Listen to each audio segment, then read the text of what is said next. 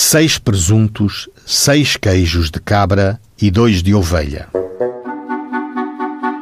Eis a participação de um crime a 23 de fevereiro de 1917.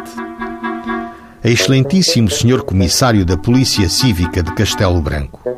António Pedro da Conceição Correia da Cunha Melo e Castro, Visconde de Castelo Novo, casado, proprietário, residente na freguesia de Escalos de Cima, venho para os devidos efeitos comunicar a Vossa Excelência que num dos dias que não posso precisar da semana finda, me furtaram, digo, me roubaram, por meio de chave falsa e do resto chão da casa da minha residência, seis presuntos, todo o toucinho de um porco que pesou 135 quilos,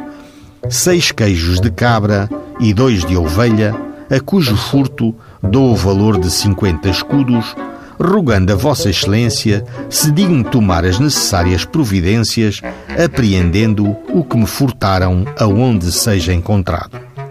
Maria José Padeira, interrogada acerca dos factos que originaram a presente investigação, respondeu que ignorava quem tivesse furtado a carne do Sr. Visconde de Castelo Novo, em Escalos de Cima, que num dos dias da semana finda lhe apareceu na sua taberna Raimundo Soares, o espanhol,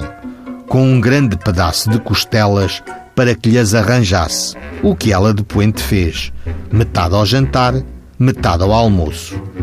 E alguns dias depois, voltou mesmo Raimundo à sua taberna, acompanhado de um indivíduo chamado José António,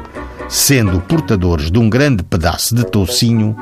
meio quilo aproximadamente, que pediram para que ela de poente o arranjasse, o que fez.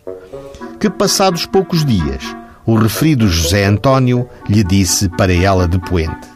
Se por aqui vier a polícia e perguntar o que eu como, diga-lhe que como só leite e caldo, que é o mesmo que vocês comem. Segundo o Ministério Público, o José António ou José dos Borregos vendeu os presuntos ao João dos Santos, o galinheiro. Dos queijos, nem o cheiro.